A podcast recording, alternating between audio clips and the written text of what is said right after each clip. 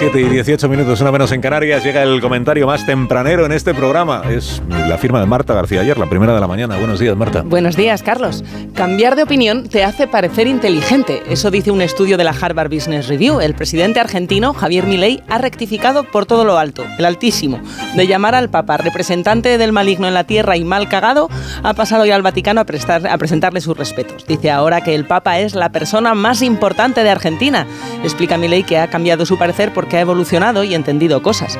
De cambiar de idea sabemos mucho en la política española. A lo mejor cambiar de idea tiene tan mala prensa porque a veces es muy difícil distinguirlo de mentir, aunque Harvard dice que puede ser un acierto. ¿Qué pasa cuando está la obstinación en defender una idea equivocada mejor vista que rectificar?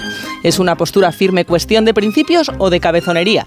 El estudio de Harvard no se hizo con políticos, sino con directivos. Descubrieron que el 76% de los empresarios se negaba a cambiar de idea cuando se encontraba evidencias contradictorias a sus premisas, algo negativo para sus empresas. También descubrieron en sus experimentos que los líderes que sí cambian de opinión son percibidos como carentes de confianza, pero más inteligentes.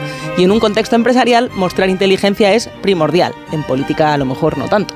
El estudio de Harvard propone algo que puede sonar revolucionario en la política española. Para que rectificar tenga efectos positivos hay que hacerlo diciendo en voz alta y clara estaba equivocado. Qué sorpresa, ¿eh? Resulta más convincente reconocer un error y explicarse públicamente que andar fingiendo que decir blanco y después negro es de lo más normal. Sánchez está tan acostumbrado a rectificarse a sí mismo que ya ni le afecta.